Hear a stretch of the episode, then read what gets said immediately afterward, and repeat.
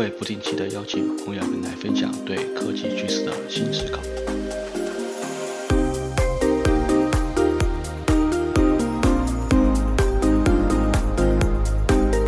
呃，今天应该是我自己独立做 podcast 的这 Indigo Talk 的 podcast 的第二期，第一期是三月底录过一次，然后第二期，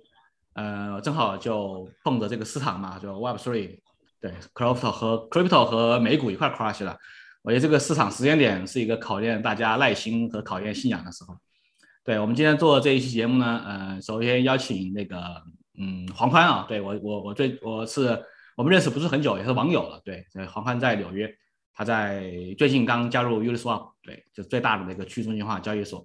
然后 Andy 是我在温哥华的这个朋友，我们去年的时候在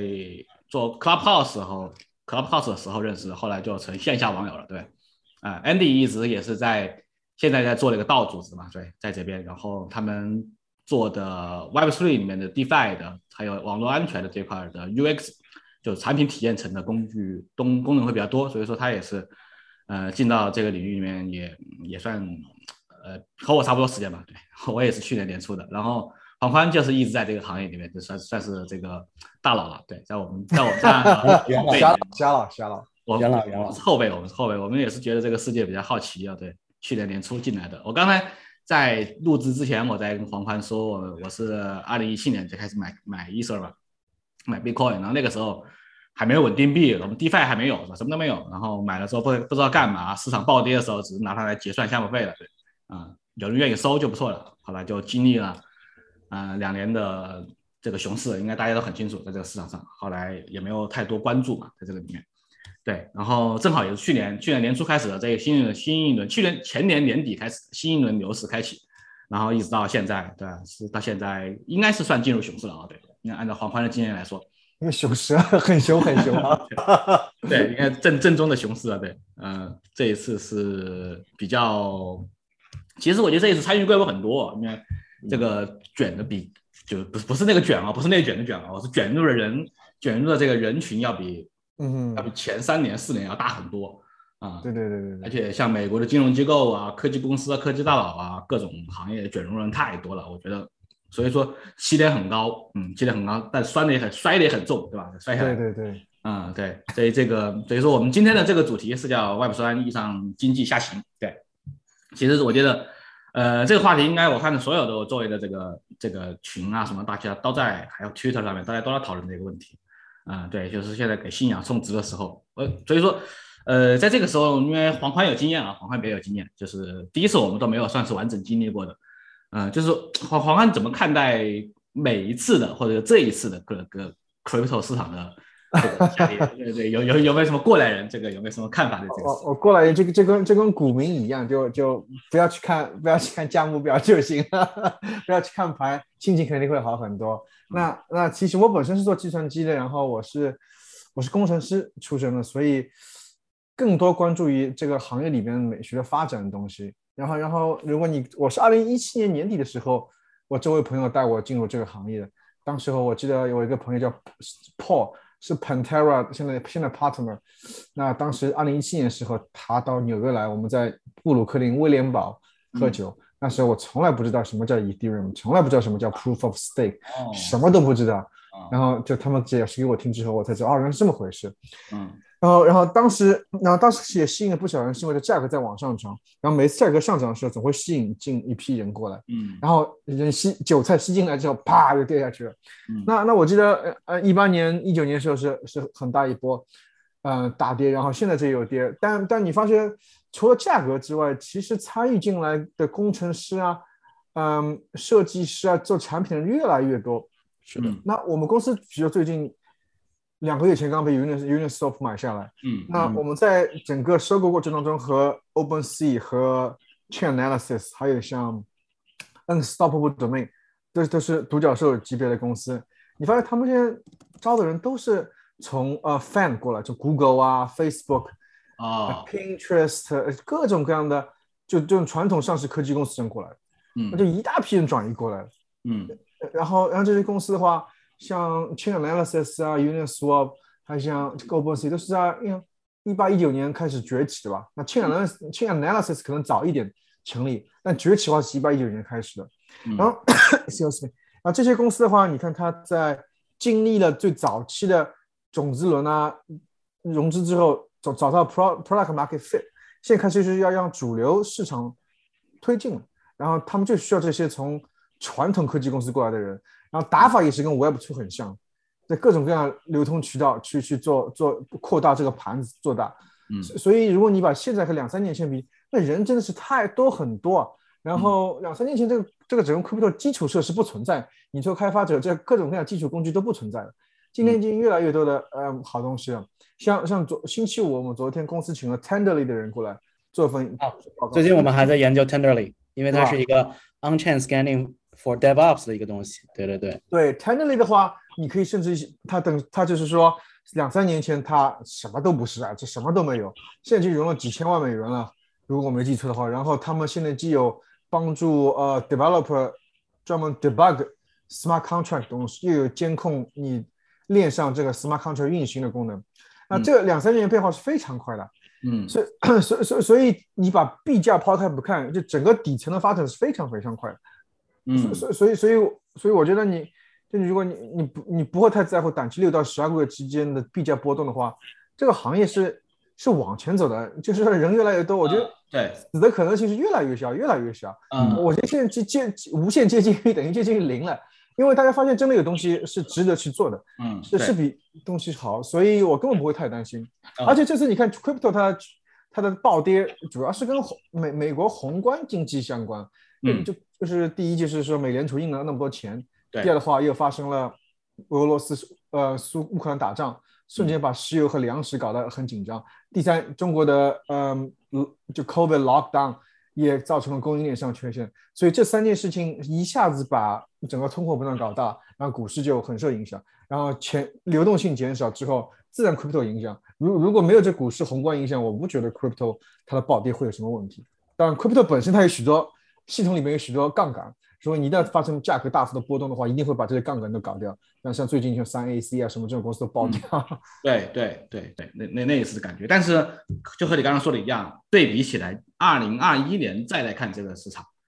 呃，这个研发的人员的参与，产品的互联网大科技公司参与，还有包括整个基础 cloud 这个设施，嗯，完全是不一样的。完全不一样。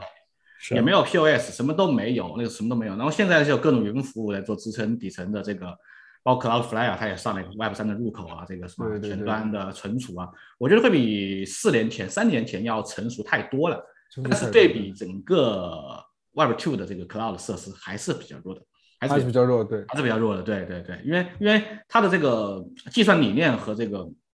和这个逻辑和这个 Web Two 的 Cloud 是不一样的，因为它比较比较偏 Edge 嘛，所以都是都是在边缘节点上面的，所以说这个呃，我觉得还有还还要走的路线还比较长啊，还比较长，还比较长，所以说呃，你刚刚总结挺对的，我觉得嗯，对于这 Crypto 这一轮的下跌，我觉得最主要的诱因是美联储的加息和减少流动性。啊、然后呢，触发了正因为从二零二零年底就 DeFi DeFi 自在 Summer 的时候有个有有个口号吧，你们应该都知道。DeFi 之下之后呢，就是呃，比如像那个 Square 这家公司，然后还有很多美国就是 Square 带头，然后很多美国华尔街的金融公司开始买大量的买入比特币啊、然后一直把它从我记得从一万三、一万二左右一一一口气买到了两万多，买了两万七八的。就一口一口气把它买上去了。买上去之后，嗯、差不多就是那个时候，呃，就是被机构控制了嘛。机构参与多了之后呢，那肯定会大量的，因为现在我个人来看，它呃，比特币的这个价格走势基本上和美国的科技成纳斯达克的成长股的这个对的。是啊，我觉得很接近，很很有可能就是买买的人是一样的。一波人，同一波人，因为他们可能觉得这是新兴科技嘛，或者是觉得是一种未来的新的一种一种一种这种数字资产嘛，买的人是一样的。然后这一次流动性一抽丝之后呢，就导致了这个大量的机构的抛售嘛，因为按照他们的机构来 hold 这些东西，他还要控制风险嘛，控制风险他必须要降低风险，然后他要把风险资产的持仓降低，所以说跌是正常的，然后跌是这样他们造成的，然后第二波下跌，我觉得就是上周上上周最猛的两波，嗯哼，直接把比特币从两万两万七左右拉到一万八是吧？最低，再拉到一万多的时候，我觉得应该是爆仓到是吧？是吧？对对对，啊、因为因为正好你们在做 DeFi 嘛，你们你而且 Uniswap 在做 DeFi，因为我觉得因为 DeFi，我个人之前我玩 DeFi，我去二零二一年开始我玩 DeFi 玩的比较多，主要是最开始第一次接触 DeFi 就是 Uniswap，嗯。尝试性的把钱在上换嘛，就换西巴伊鲁是吧？换那个币，换西巴换西巴币，然后然后就是那个那个那个柴犬币，哼，西巴币，西巴西巴伊鲁，对。对，第一次嘛，因为之前交易所都没有卖的嘛，都没有，嗯。就只有 Uniswap 上有，我觉得 Uniswap 这个产品很牛逼啊，在上面就换，换完了之后呢，然后后面第二次又后面再一次接触就接触了一个叫借贷的产品。嗯，，ARV，应该应该是这样读，A A V E ARV ARV，阿伟阿伟，对 ARV ARV，因为我对比一下对比了一下和他和 Compound，Compound 更早一些，对吧？但是我觉得 ARV 好像资产更灵活一些，对吧？上面的借贷的东西配置更多。对，阿伟还有一个很棒的东西是 Flash Loan，可以在一个 block 里边借很大一笔钱，这这这个发明也不错。哦，Flash Loan 是吧？这个我还没用过，对对，这个还好没用啊，对，还好没用这个，还好没有。对对对，所以说感觉就是因为 DeFi 的这些原因啊，可能就是在过去两周太多人做杠杆了嘛。因为在在 DeFi 之前那一波爆，可能是因为我觉得是 Luna 所造成的。Luna，嗯 Luna，对 Luna Luna 是一次，然后后面还有一些 GameFi，GameFi 我觉得这个都是灰飞烟灭了的，在这一轮里面很多都嗯，啊，对，这个我可能觉得是这样的，一一就有点像二零零八年的那个美国的叫什么金融危机次。贷次贷危机次，贷危机一样，因为我觉得 DeFi 里面产生的次贷，我个人觉得我我不专业啊，可能会比跟那个次贷一样复杂，一样复杂。嗯，对，所以说那它 DeFi 就更透明，大家看得到。啊，对 DeFi 更透明，你可以追踪各种东西，因为大家一传导出来，谁谁转移币了，谁干什么了，就对对对，就市场爆得更快，对，爆得更快。对，啊尤其是最近 Solon 这个事儿，其实可以看到它，它虽然其实很不 DeFi，但是整个市场的监管和监督是直接非常透明的。呃，对，正好那个 Andy，你们不是之前做过，我有我做过这个 DeFi 项目嘛？对，我们现在也在做一个呃一个从你们的这个对从 Stablecoin，嗯，体验层这个角度上面来看啊，对你们怎么来看 DeFi 的这种产品和普通用户，或者你们做一些金融型产品啊，对对这样的一些嗯的差异，或者是你觉得这个用户友好度啊，或者怎么样？你觉得它未来能不能够成为成为一些就是说我们叫做金融的新入口？这种感觉？嗯，就是从你们做做对做体验的角度来看，对，因为我们我们在和一个叫 Mason.fi 的一个稳定币的跨链的一个产品，呃，就是进行合作吧，也走走的比较深入，就是从前端的不管是产体验设计 branding，再到后端的这个这个 blockchain technology 相关的 engineering 都有合作。呃，我自己有几个 personal two cents，就是说，首先我觉得其实在目前阶段，呃，从产品设计角度，因为我是设计师出身，从设计角度。Web Web 三的设计跟 Web two 的设计其实是有很多相似点的，也就是说，它都是 Web Web technology 或者啊、网络产品设计的这样的一个一个基础。嗯、同时呢，我会我会认为，其实呃，在设计角度，Web 三的设计会非常关注在呃微交互的或者这种 explainability 的一个提升的这样一个点上。其实不管比如说我们在做设计过程中，其实研究了很多 Uniswap 的交互设计。Uniswap 虽然它是一个 Swap 产品，它的整个的用户使用流程不是特别的重，它的它的 journey 非常轻，嗯但是它在细节的微交互的这种深度上，其实可以走得很深。嗯还有很多这种规则性的东西需要 explain 给用户。其实像我们在做这个 Mason 的时候，其实也是遇到了同样的一个一个问题。当然，最初的很多用户其实他不需要太多解释，但是慢慢的这种产品它呃从 DeFi 的角度，它的它的用户圈层慢慢出圈了之后，其实是需要很多告诉用户这整个的一个游戏规则的这样一个一个事情的。我觉得起码在现在这个 DeFi 这个过呃这个整个的一个大的一个领域，我会倾向于把它看成一个就是它有一定的赌场性质，它有一定的金融属性。其实更多是让呃用户或者玩家，或者说初期初级玩家更了解它的游戏的规则的这样一个一个过程。也就是设计其实是在补充这件事情。对你刚刚有个词我印象很深，赌场性质啊，对。对，是有是有的，我觉得是有。这个 航盘，你看你们你们怎么看这个 DeFi 的赌场性？我我自己觉得，我第一次认识 DeFi 就是 Uniswap，我觉得 Uniswap 产品设计的很棒，而且它是很有禅意啊，这产品进来很简洁。对，然后呢，但是后面呢，我要还有那些另外的一些做 pool 啊，各种池子的，还有各种，还有是特别是那种 Together 这样一个协议。对，他就我感觉那个就就就它非常具有博彩和赌场性质。对嗯对，嗯，我我我也它带有一定带有一定赌场，其实就跟你买买那个 option 一样，有点像买那个期权一样，嗯对吧？你你你在现在 Uniswap 提供的做做提供流动性，或者说你其实说你你大致要猜知道这个这价格波动在哪个地方，然后把钱流动性集中到那个地方，就跟你你去买那个嗯、呃股票那个 stock option 一样，有点像因它有个交易策略叫什么叫 straddle 还是怎么样，反正就无所谓上下方向，然后这一个一个一个范围里边，嗯那那那这的的确，那买买那个嗯，买这个期权交易的话，的确是有点像是以以概率为主的嘛。然后嗯主要这个是 的确是有一定博彩博彩性质在里边。不过总体来说还是一个偏向于金融性功能的东西。嗯，对，我觉得刚才说的很对，就是其实 DeFi 把金融给透明化了，就是有很多风险大家能够提前看到了。哎，对，可以提前看到，所以提前看到，但是呢，这个事情它又在它又不像说传统金融市场，我们刚才说我们今天有话题是 DeFi 和传统金融的对比，我觉得嗯 DeFi 这块呢，就是从程序化的上面来执行，它肯定是也不是说更先进，它就是更加的省成本，对吧？因为传统金融我要很多的风控啊，我要很多的这个跨不同机构之间组织代码呀，很复杂的这种金融程序嘛，去交互。但 DeFi 很简单，就叫叫叫智能合约套智能合约就好这个。嗯我觉得应该是一个比较好的创新，不是，特别是 Uniswap，Uniswap 是很多 DeFi 程序的底层。嗯、比如说，我觉得 Arm 里面他在做换币的时候，好像也调用的是 Uniswap，对吧？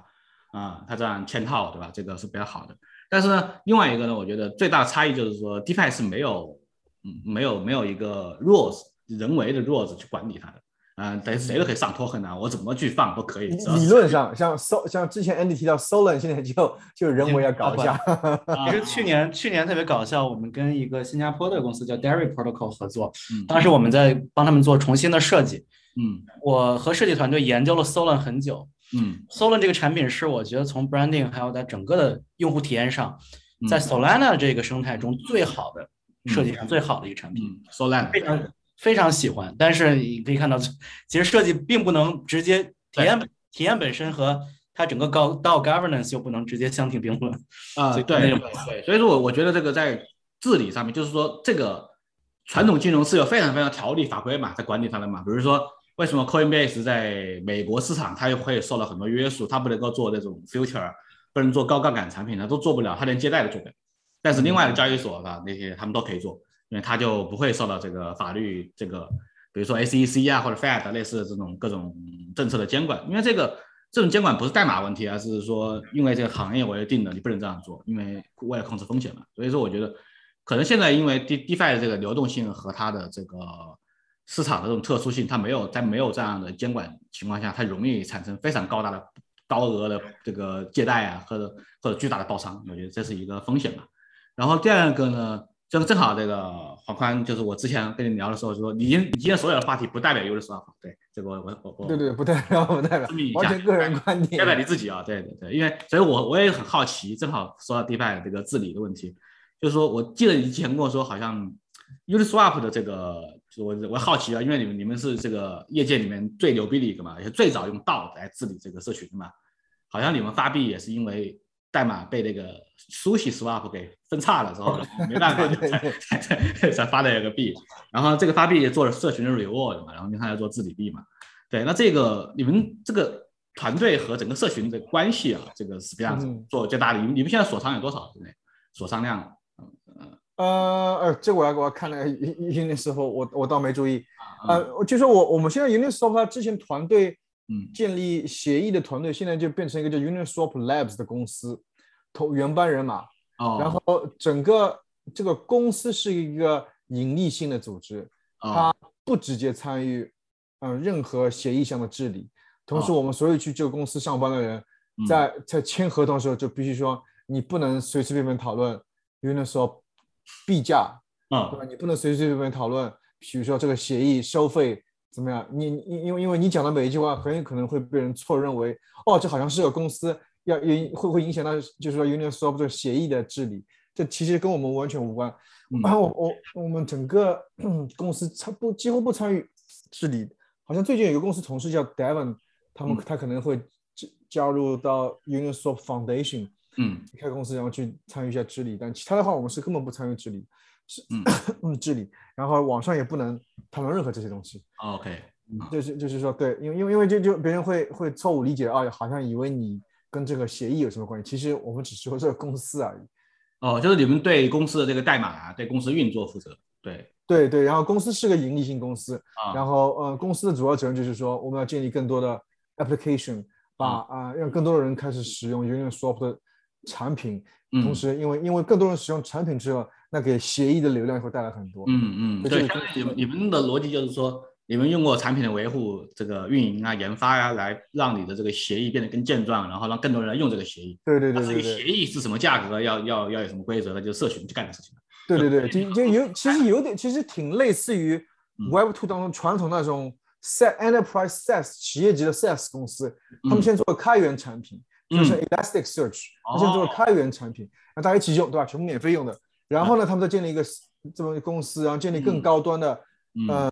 企面向企业的更调整的产品。嗯，那我懂了，这跟以前对的 MyCycle 一样是吧？然后举举个例子啊，可能比较也也对对对，类似的东西，对 MyCycle 它有一个 Community 版，然后有一个 Enterprise 版，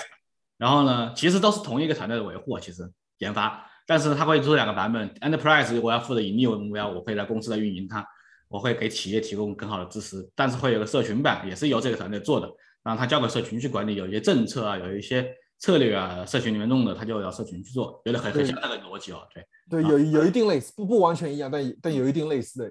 嗯嗯嗯，所以说我个人觉得，其实对于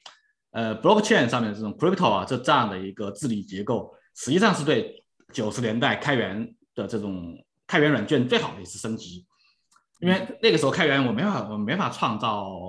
就是让这个让让这个代码的这个运通过代码的运作来养活这个这个开源组织。对对，九十年代开源的时候，你可以创造价值，但是当时因为没有币，你是无法捕捉价值的。嗯嗯现在的话，你这协议出来之后，比如说当年做出 HTTP 啊，做嗯 email POP three、嗯 SMTP 这些协议的嗯人，科学家做完之后就就 you know 给公众去用，没有任何他捕捉不了这个价值，他创造了价值。嗯现在的话，你现在是可以捕捉到价值的，这就很重要。嗯，对对，现在的问题是，我觉得是捕捉价值捕捉的太太多那么太猛了，捕捉得太猛了。对，这个这个是事物的两面性，我觉得呃这个、嗯、token 的这个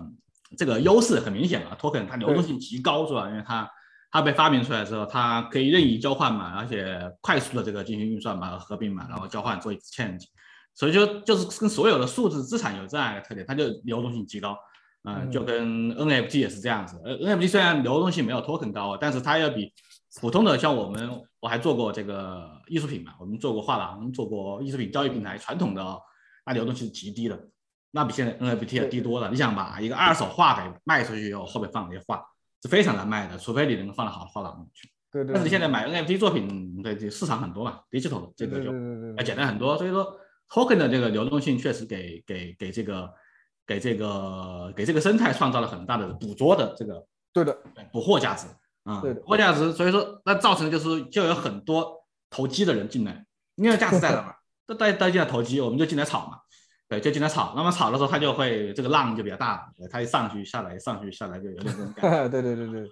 对对，是的，这个这个确实是，嗯，我们刚才聊了这个，嗯，会和这个 DeFi 啊，会和这个会和这个现在这个治理啊，有有有什么区别？嗯，对那么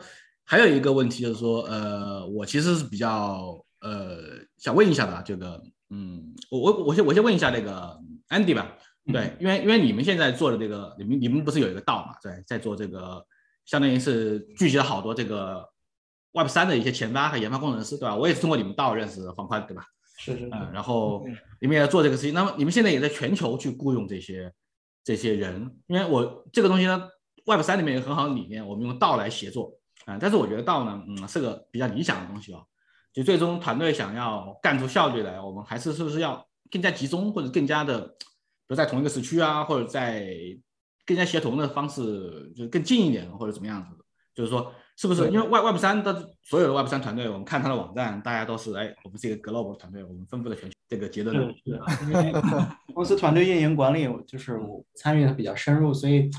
其实会有很多这一年会有很多体会吧。因为我们其实转型 Web 三是在大约七八个月以前，其实是在牛市的一个顶点，我们就决定转转到 Web 三，然后大家一起去进行学习。然后这过程中其实黄宽和 Indigo 都来给我们做过做过这个我们我们我所我觉得道内的这个演讲。嗯，然后近期因为我们也在融资，所以在招聘上一直是在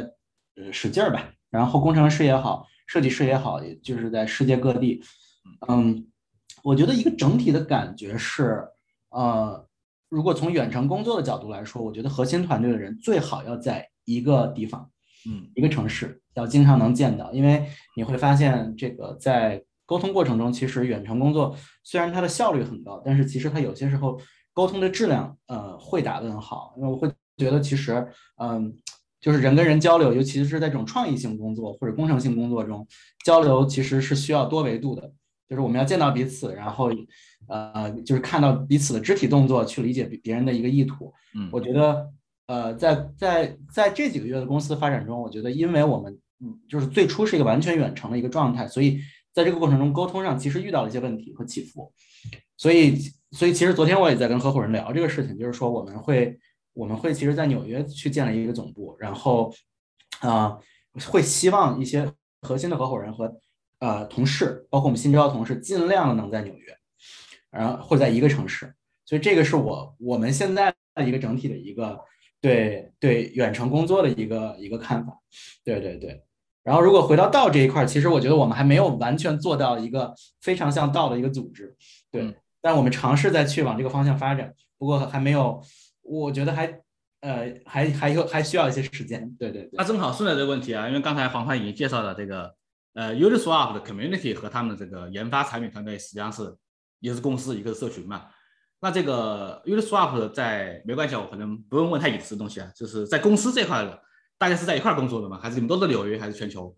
嗯，呃，对，其实我我对于所谓远程公司这个跟 Andy 想法几乎是一模一样的。那从 Uniswap 来讲，大家。也是主要就是集中在西海岸和东海岸两块地方啊，两块地方，两有两大集群，然后然后还有一些人稍微可能可能在在波士顿啊或者怎么样，绝大部分人都是在美国。嗯啊，我我我觉得远程工作的话，一开始远程工作不会那么吸引人，是就是说他他原因想解决问题，就是说你你本地人才不够。所以你要从远程各个地方去找人。如果你本地能够找到很多人才，为什么要去远程呢？远程呢？对啊，我也是有这个疑问。所以，所以你，所以你，然后，然后你看到远程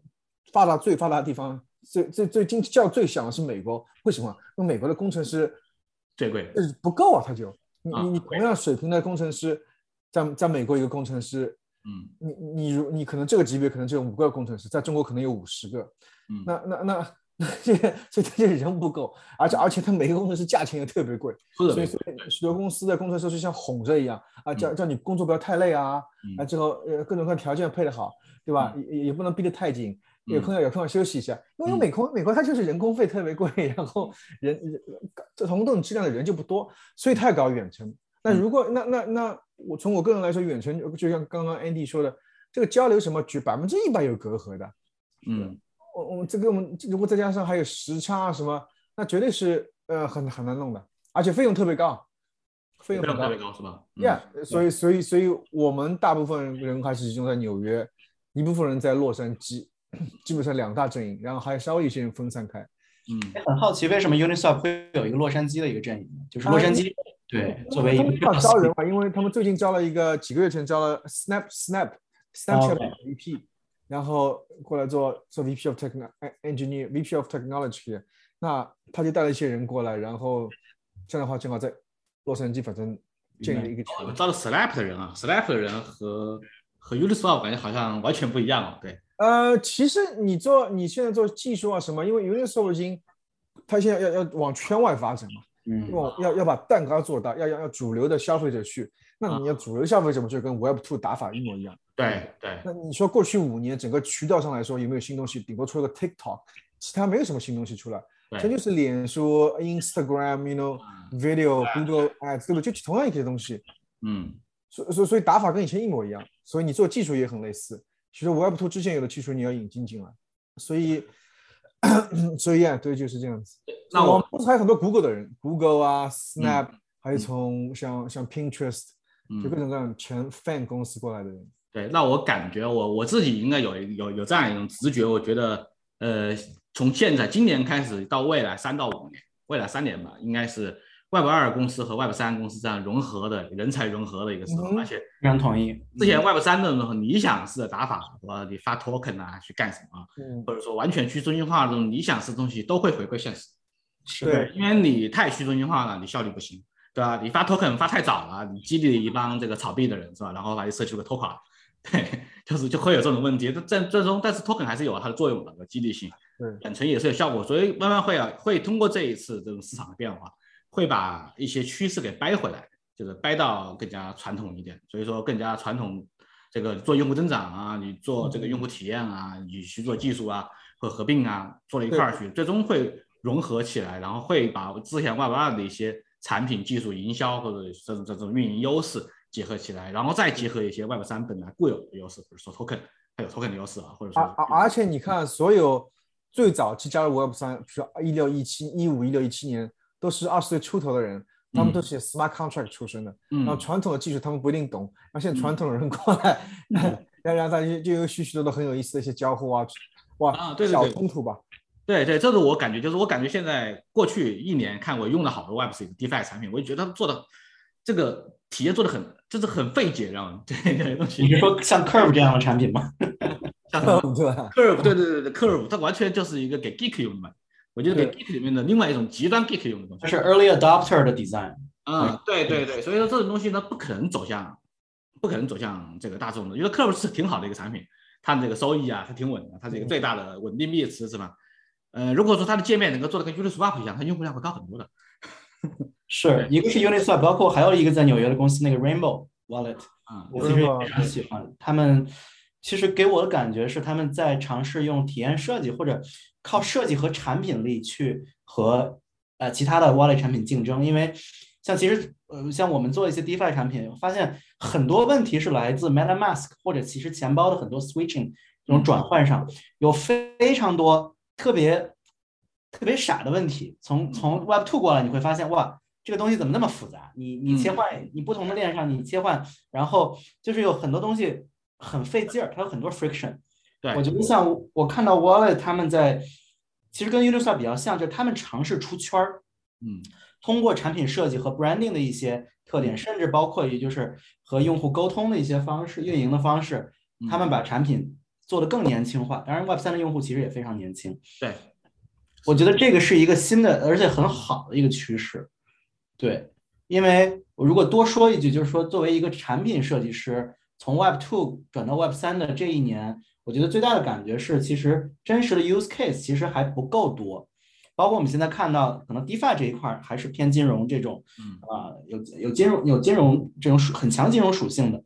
那 GameFi 这一块虽然倒下了一些产品，但是我觉得有一个问题是说，其实它还没有完全跳出有金融属性的这样的一个区间。虽然它有 game 的这个 layer，嗯，我会比较期待说，在这次呃这个 bear market 之后，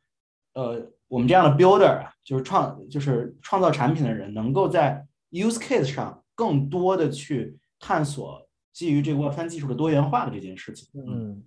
对，这个会需要时间，但是我觉得现在。呃，肯定是迫不及待的有，我觉得有这样的一个需求。因为最近我其实，在熊市之后，在推特上面关注了两群人，一群人是非常 pro Web 三的，嗯，还有一群人其实是在 challenge Web 三的，嗯，其实他们现在双方人其实争论很多。我觉得 challenge Web 三的人更多是说，哦，你现在没有 use case，use case 不够多。我我自己觉得可能这是一个时间时间的问题，而不是说现 Web 三就永远不会有 use case。我没有那么悲观，但是我觉得肯定是要理性乐观去看它的 use case。正好顺着你这个话题，我们不是还要再说一下这个，就关于这个周期嘛，就穿越牛熊的问题，就是说那个黄宽，你觉得你典一个典型的这个熊市会多长时间？还是这一次比较复杂，因为会有 在里面。如果我能预测时间的话，我早就不再跟你跟这 podcast 了。我我我 我把帝国大厦都买下来了。嗯，我我我不知道，我我说主要主要还是宏观吧，我觉得主要还是看宏观，美联储到底是这个会把这个这个这个 inflation 能够控制得住吗？然后控制的时候会不会把美国搞到经济衰退？现在现在我我其实我也不知道，只能只能走一步算一步。嗯，这这真的其实我觉得蛮蛮难推测的。希希望下半年能够有所好转嘛，只能这么说。呃，我感觉我自己个人感觉，我感觉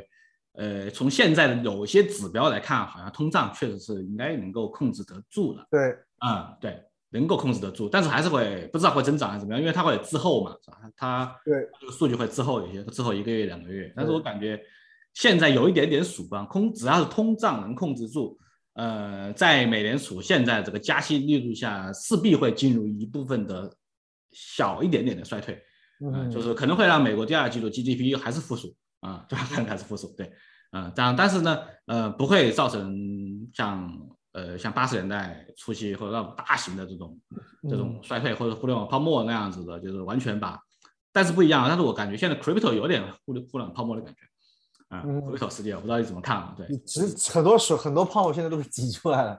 很多泡沫都是，然后公司，呃，之前我不知道你看到过？像像 Coinbase，嗯，它的股价就告诉你了，就许多泡沫都被挤出来。它它人员裁员，嗯，啊，它呃内部的矛盾各种各样，然后然后像像我们本来公司招人，一看到 Coinbase 不招人，然后大家都也都停下，马上不招人。OK OK，它有这个连带效应。Yeah，然后像 BlockFi 啊，像都都开始裁员嘛。嗯，对。那整个行业 Pro 这个 Crypto 行业里面裁员还蛮多的，哦现在冻结。对，还还是还是不少，才百分之十十百分之十几左右，应该是比较比较健康那种，就趁机。啊，趁这个机会吧。其其实我觉得不要被裁员吓到了。我觉得这个公司趁着这个市场在收缩，因为大家的整个就是经济嘛，经济周期嘛，在这个周期里面配合美联储的动作是吧？因为之前泡沫太大了，它一膨胀就狂招人嘛，就是觉得整个市场很好，然后它这个收入会往上涨啊，消费会往上涨。但是这个利息一上来是吧？然后流动性一缩减，然后消费力马上下去了，因为这个加息把大家资产都加到是吧？爆。加爆了之后呢，然后都没钱消费了嘛，没钱消费呢，正好市场也冷了，经济会经济会形成一部分衰退，就是有一部分的上市公司的这个 EPS，我们叫做每股收入可能会减缓，增速减缓，可能有一部分会减少，嗯，但是这个要看一下这些指标，我觉得大家在关心 crypto 关心这个币的市场的时候，一定要这个和前前三年不一样啊，因为我正好我两个市场我都关注。嗯，我觉得必须要看美股市场，必须要看美联储。这个基本上涨跌全靠美联储。对，涨跌全靠美联储。你是你你就就这 crypto 的这一点规模，一个 T 都不到的规模，在美联储那几百 T 的这个这个债市啊，这种货币市场不算什么。对，就是个浪花一朵朵是吧？这个一点点啊，所以说我觉得这个要要要关要，我感觉是要要要配合一下整个这个的节奏，而且周期应该会和美联储的这个跟美股的周期是一样的，现在基本上同步过来了。所以说我感觉这一段。这一段期间里面，就像刚前面 Andy 说的这个这个这个市场的变化，我觉得，呃，包括我们在前面讨论的这个 Web 二和 Web 三的融合，我觉得，嗯，这是一个很好的时候，正好让你坐下冷静想想用户需要什么的时候。对，因为不然之前走的太激进了，走泡沫太大的时候，大家都会想怎么去玩 Token，把协议做的收益变高。对，我就用这个高收益嘛，比如说为什么前面连续的那个什么 Lula 啊或者 GameFi 啊。我用高的这回报啊，reward 奖励把人拉进来再说，然后拉进来最后肯定是它破的嘛，对吧？因为没有后续钱进来，我觉得这个正好是在这个市场回旋一下的时候，我觉得是一个蛮好的时期，而且要更多的去重视体验啊。这个这个正好是我们有一个话题，我想问的就是说，穿越穿越哪些创新或者这一步的时候，什么东西能穿越这个周期，能够留下来？你感觉 能够留下来，在这个周期之后剩下来的公司，嗯。呃，应该也没什么新，也也没什么新的想法，就跟以前一样。我是任何科技创新，你能够留下来，是因为大家需要你才留得下来，对对吧？其实，呃，我我我我可能并不会觉得说是从可以穿越周期创新这个角度去看，最终就是说能够穿越周期的是一个 business，是个是个是个商业，你才能够穿越周期。嗯，然后然后别人需要你，同时就是说，嗯，你在不花大价钱买用户，扩大市场份额的时候，也可以。增长，那这样的话，无非就增速慢一点而已。不花钱的话，增速慢一点，我可以继续增长。然后一旦经济变好的时候，再花价钱可以增长更快。这样一种一种商业公司，我觉得是最容易能够呃穿越周期的嘛。像像经济好的时候，大家会问你你成长多快？现在大家主要想看你就是说多久？你你你你你成长这点东西需要东西越少越好，就需要的资源越少，能够成长那是最好。嗯嗯，了解，就是看谁的生命力强嘛。生命力强，对，生命力强。那那 Andy 有什么看法呢？对，我觉得其实可能我更多是从 use case 和产品角度或者体验角度去思考这个问题。我会觉得，像这一年经过这个所谓牛市，大家对于 Web 三的可能性的这种探索，因为其实到包括这种，其实很多这种探讨，我觉得它是很正向的。嗯，它很它它的正向中掺杂了泡沫，也有一些就是对于科技未来主义的一种 wishful thinking。其实这个很正常，因为如果我们看之前 AI 那一波，可能一六年、一七年，嗯，对于 artificial artificial intelligence 的这种畅想，我觉得一七年左右，不管是美国还是国内，其实到了一个顶点。后来其实这个也下去了，就大家说哦，其实这个 AI 它它它的，比如说我的智能助手、我的 chatbot、我的嗯嗯 smart speaker，它只能帮我做一些事情，有一些 use case 它是现在技术上达不到的，嗯，那大家就越来越冷静了。我觉得其实 Web 三我们在经历一个相似的事情，就是说，OK，大家听到到这个东西，我非常非常兴奋。但其实我觉得这个东西是要花时间的，可能会比我们想象的时间要长。但是我我我我可能如果说的更具体一些，我自己会倾向于认为，可能短期内，呃，Web 三的应用出圈可能会先以这种 developer 或者 engineering 相关的这种图为主。作为一些增长点，因为我我自己认为哈，在 Web 三的这个领域中的 Builder，呃，一大类是有这种很强的技术理想主义的 Engineer，嗯，而且这个其实跟之前的这种 Web One 跟 Two 的这种发展是很相似的，嗯，那这个过程中可能是把我还是觉得会把 Technology Infrastructure 做的再好之后，Use Case 或者说更多面向用户的这种可能性的这种产品 To C 的产品，它的创新会更多。那在这个之前，可能还是偏向于 DeFi 的这种 To C 的使用的场景会作为主流，我自己会有这样一个看法。然后再可能这个要花个几年时间，然后我们会看到一些新的这种 To C 的应用跳出 DeFi 这个这个这个大领域。对，这是我目前的个人看法。我我的建议我说一下，我我感觉就是这一轮之后，而且很明显，这个科技巨头包括那个 Fan 那那些。都会进来，就是科技巨头会进，会会更积极的进入这个领领域里面。呃，因为我觉得只有他们有最大的用户覆盖量，而且他们也有这个实力，可以把这个 crypto 或者 blockchain 技术隐藏在体验之后。嗯，就就打个比方说，就苹果不是在六月初的这个发布会，他发了那个新的那个密码保护嘛，就是那个方法，就是 PIP 啊，那个就有点像那个那个 IDI 的这个这个 decentralized 的那个 identity 的这个。这个那这个认证嘛，这个权证的那个那个东西，你每一个网站会自动给你匹配一个，就有点像我们最标准的是 Crypto MetaMask 钱包里面的那个私钥对，是吧？这个公司私私使那个对那个方式来做，但是呢，它可能会用一些它的这个硬件的这种设施的这些技术，用它的那个人脸啊或者指纹啊那种 Face Face ID 的技术，把这个东西给包到里面去了。嗯，包括苹果，包括 Google，他们都有实力这样做，因为他们有足够多的这个终端嘛。他们有终端，包括现在为什么索拉拉它在做手机是吧？我觉得有有点搞笑。索拉拉做手机，对，方向是对的，就是实力有点不匹，是吧？方向是对的，因为我感觉最后，因为苹果一直在，我记得我去年年初我写过一篇文章，苹果就是在个人安全计算里面，它还是做了很靠前的，它把你个人的隐私什么脸啊，这个脸面部特征啊、指纹啊，都锁在它的这个安全芯片里面。就存在这个手机里面，手机就是用户的终端，它就是一个我们叫做一般做比特币 BTC 钱包，它就是一个，它相当于是个离线钱包嘛，你的密码私钥自己保存，存在这儿，然后你所有的个人数据都存在这个这个智能设备里面。如果说他想往前走一步，他的东西可以很方便的就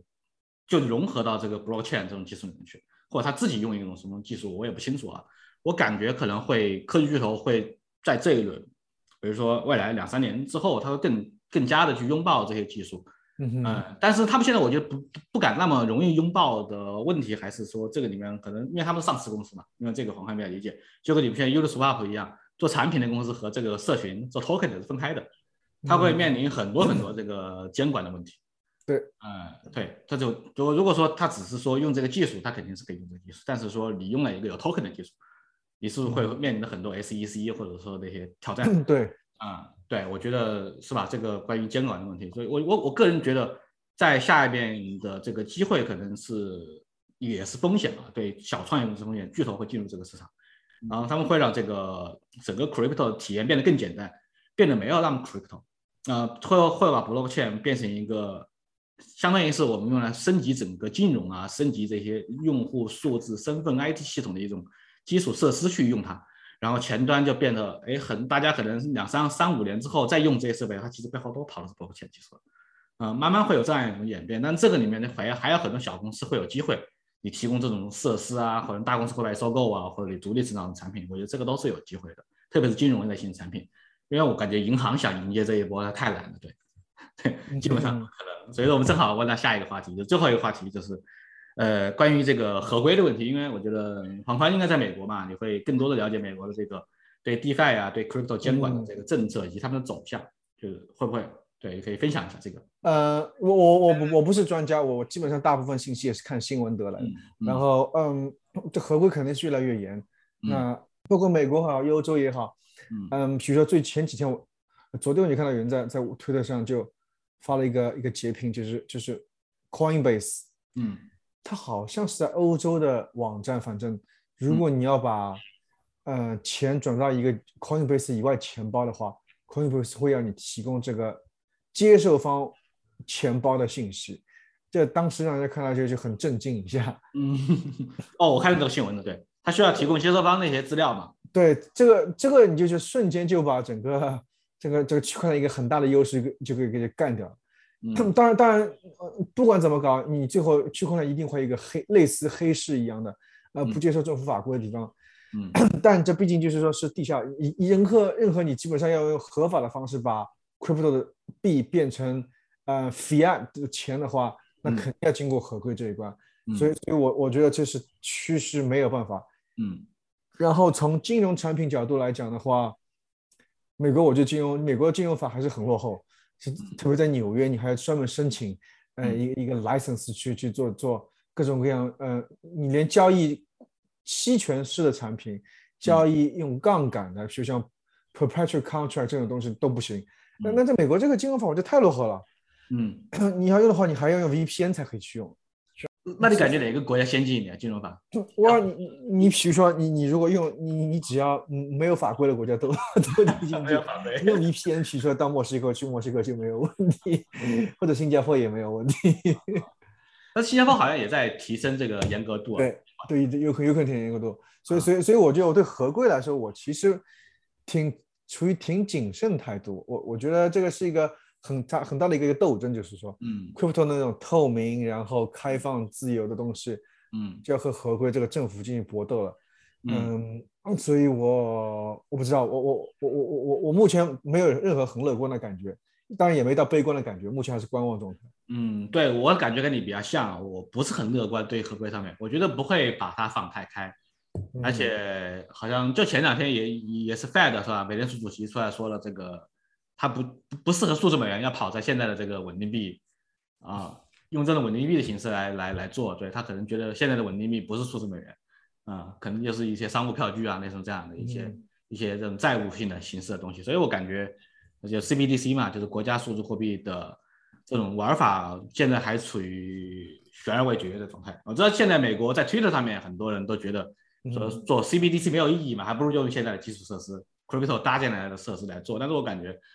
这是一种放弃权利的行为，我觉得政府 Fed 不会干的事情。嗯，我我我我觉得，我觉得，比如说，比如说你在在美国，比如说在纽约，在 DC 有一个叫 Blockchain Association。那我去年有一个活动跟 Circle，就是说 USDC 的 CEO Jeremy 聊过天。对。那那基本上他们跟美国政府打交道，他们就说你要你要讲一个他们愿意听的故事，对不对？就比如说比如说美国政府他我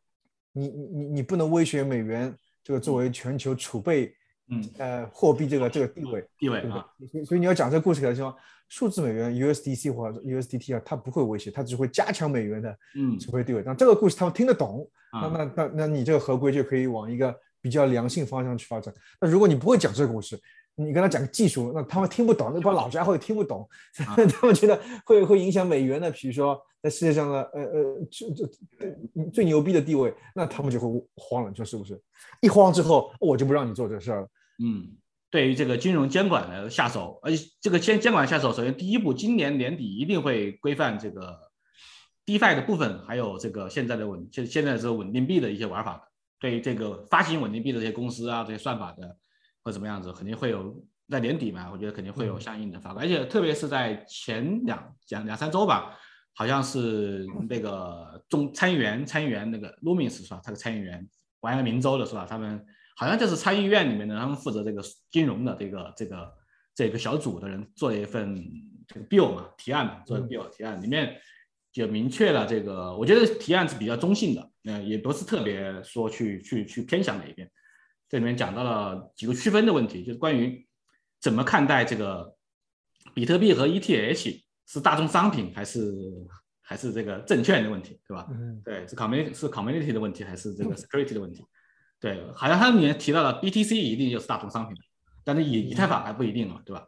嗯或者说有可能是 POS 的都不算大宗商品，它都是股份。嗯，不知道这个黄宽对这个有没有什么？呃、这个这个不懂，我不是很懂。我这这我还要，我我觉得我目前没有发言权，我还要读更多的东西才能。呃，我只是看到他的整个 bill，我特别把它给简单的这个简简要的我翻译了一下，因为我在我的这个哦，发译，好像这我的我在这个群里面我也发过的，对我觉得这个还是蛮蛮蛮蛮重要的。首先他们要怎么界定什么是数字资产，什么对对对，然后呢，因为这国家政府嘛，它肯定就是分配分分赃嘛，是吧？就是有有没有分赃啊？就是分配谁有权利管理它，嗯这个这个是比较重要的。虽然说拜登在今年二月份说了一个什么美国的这个这个什么数字资产优先法案嘛，他不是做了一个特别行政令嘛，让各个部门协作起来来干这个事情嘛。嗯然后现在就看到的是大家在分，哎，哪个应该交给 Fed 管呢？哪个是 SEC 管呢？哪个是什么商品什么管呢？所以他先要把这个管理部门给确定好，才能够把对对对法律往下一步推进，不然这个没法推进这个事情。是是是。对对啊，这这方这方面我觉得美国做的还是比较有条理的。他们毕竟在法律、金融方面有，就是说有许多许多经验，碰到个新东西也可以慢慢慢慢搞。我就还是搞得很慢，希望搞快点。嗯，对对，这个这个没办法，我觉得对现在这个市场市场规模还是小的，可能在他们那儿不算特别重要的事情也有可能对，啊。对，如果是市场规模很大，这个可能十个 T 左右的，那估计都但但但但一旦这些事情又跟中美竞争产生关系之后啊，马上就要来劲了，马上就要 又所以说，看他们那个提案，就是对如如如何让美国在这个里面保持领先嘛？对对对对对美国的这个参议院、众议院提案都很搞笑，对不对？如何让美国在这里保持领先？对，如何让美国这是他们讲故事的一个方式，讲一个就是说大家愿意听的故事，让他觉得 OK，这个故事我听得懂，然后我觉得是很重要的，对吧？嗯，对对对，这个这个确实挺有趣的，就是反正我们今天大概差不多啊，这个时间我们正好一个小时，我控制一下时间，我把前面的我们聊的这个事情给总结一下，而且我看这个我这大家还还有还有人在线，还有几十个人在线，对我们今天就大概趁着这个 Web 三的这个嗯这个市场的波动啊，我们聊聊这个话题，大家我觉得从宏观的角度来看，我包括我个人角度来看，我觉得呃这样调整周期是很正常的，对不对？价值这种调整，对，就是过去是四年一次，现在的节奏基本上是跟着美股的或者美联储的这样的经济宏观的这种区间来来走的，而且过可能过去的 crypto 市场太小了，或者参与人不一样，可能会比较脱节，但是从二零二一年之后就是完全同步了。所以说我们正处于这个美国经济的调整周期里面，它不一定是下行，不一定是下行周期，可能是一个叫做我们叫做去杠杆周期，是一个呃打压泡沫周期是比较合适的。因为这个打压泡沫会让这个经济呈现出一种衰退的状态，啊、导致各行业都风声鹤唳，要裁员啊，要干什么？嗯，其实我觉得裁完的差不多，大家就是借着这个机会把过去的扩张给缩减一下。把身上的肥肉抖掉一下。对对对，要抖肥肉，对对对，这伊隆马斯克就前两周说要裁员百分之十嘛，其实他也不是，他是裁员这个非小时工的百分之十，他有很多小时工啊，对对，其实差不多就排裁员百分之三，他是抖个肥肉嘛。我觉得这是很正常的，我觉得大家应更我我我其实是比较乐观的来看待这个事情的。嗯，对对，而且现在这个 crypto 资产在下调，嗯，会随着美国的这个，我个人判定啊，在不作为投资建议啊，个人判定会随着美国的这个，嗯，叫做什么通胀的见顶而趋于稳定啊，直到最后最后一个泡沫破完，然后市场趋于稳定，然后下一个就是大棒就是监管的，但是我觉得监管实际上是利好的。啊，你会让更多的大型的机构更勇于进入这个市场，在它不明确的时候，是它是不敢进的。对，如果说监管确定了比特币，比特币就是大宗商品，以特币以以太坊就需要被 SEC 监管，那就照着合规的方向走就好了。我觉得这个不会死人的吧？嗯，我觉得这是一个，其实这两件事情都算是一个嗯中性的啊偏好的一点点事情。对，这是我的一个看法。我觉得我刚第二个就我们说的这核心信仰，我觉得，嗯，这个市场变化是从早期的这个叫黑客啊，或者说那种早期的极早期的参与者，现在变成了呃 Web 二的公司的人都涌入进来。我觉得信仰其实在加强，没有减弱。大量的公司在往里面涌入，我觉得这一块的涌入的结果可能会造成 Web 三世界的产品更好用，对，更好用。是，然后呢，它会更容易营销，更容易被大众接受，这是好事。就是我觉得现在我玩的这个一年半里面，我感觉目前看中文圈子里面，其实呃英文我也看得到，对，两 Twitter 上都看得到，就是还是非常小众的，特别是中文圈是非常小众的，因为中国的这个政策原因嘛。在这个里面的一些这个原因，但是呢，中国由于近期的一些国家政策原因，导致很多人要认出来，认出来 做的事情，那就是做 Web 三了。你做其他的也做不过北美的，是吧？只有在这个里面，我们起跑线可能还是比较接近的，在这个里面。对我觉得，在这但是在这个里面呢，我觉得大量的人才进来之后呢，会让这个产品这个世界变得呃体验更好，然后用户更多，但是这用户更多会随着。这个体验的转变而渐渐，而不是随着这个币价的，嗯，虽然币价只会让炒币的人更多，但是产品得真的是让体验变好才行。对，我觉得是两群人，这是两群人，很多人都不炒币的，嗯，就是买买 NFT 一样。所以我个人在断言后面的这个市场的一个增长点在哪？我觉得 DeFi 是一个 DeFi 是增长点，但 DeFi 可能会被强合规监管住，在美国，嗯嗯，我感觉是啊，包括 Uniswap 上面能够交易的 Token 都会被监管。有有可能，对对，这个是有极有可能，对，包括 App 里面借贷的。但是呢，另外一个呢，可能在监管的边缘上就是 NFT，因为没法界定它嘛，你可以把它当成商品，可以把它当成证券都无所谓。但是其实增长点可能会在 NFT 的真的，我我是这样看的，我觉得 NFT 的这个市场的规模成长规模会大于 DeFi，就像是大宗商品的市场会大于金融市场一样。如果说把它认认定认定成为数字商品的话，那它可能就会比较大。而且在 NFT 后面能玩得出来的，包括能够买卖、能够交易的东西，它会让更多人卷入进来。就是我们买，就是我我就要买一个数 digital asset 嘛，这个我我会我去卖任何一个东西都是可以的，作为凭证啊，作为票据啊，特别是在用户体验被改进过之后，它会藏在后面之后 NFT 的这些体验。在前端很简单，我钱包做的很简单，比如说 Instagram 里面支持 NFT 展现的很好，那它就可能会迎来下一波的大的这个增长，因为可能用户就就感觉不出来，我就买了一个很漂亮的东西而已，就跟我有收藏商品的感觉是一样的。嗯，其实在这个里面呢，就是在 OpenSea 的这个市场之外，我很了解，我研究 NFT 研究比较多，最近半年，就比如说在那个 Flow 链上玩的 NFT Top Shop，它就是一个特别不上 Web3 的产品，确实 Flow，它不它一点都不 Web3，大大大家就。都在用美金买买 NFT 这个这个卡，大家就好像买了一个数字卡片一样的。哎，我觉得玩玩 NFT 那帮人对他没有任何问题，对对于 NFT 的粉丝来说没有任何问题，他们就在买这个东西，他没有强调自己是 crypto 是 Web3 是有什么技术变化或者什么，他只是说我买了一个新的呃 NFT 的卡片，我只是在我的这个在我的这个网页啊或者在我的这种手持 APP 里的呈现而已。我觉得这才是应该下一步，不管是 DeFi 啊，不管是 NFT。或者说是一些个人权证啊、个人登录啊，比如说这种 DID 啊、各种这种这这种市场的一个未来，它要消失于无形之中，可能在未来三五年之内，让大家感觉不到它的存在，但是背后用的都是它。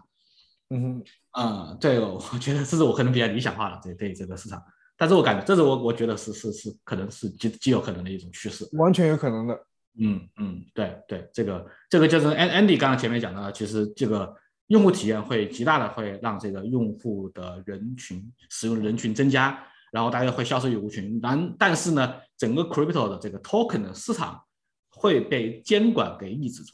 嗯，啊就没那么狂野了。对，它会会被监管给抑制住。但是其实这个带来的好处就是说，大家炒的币种变小了，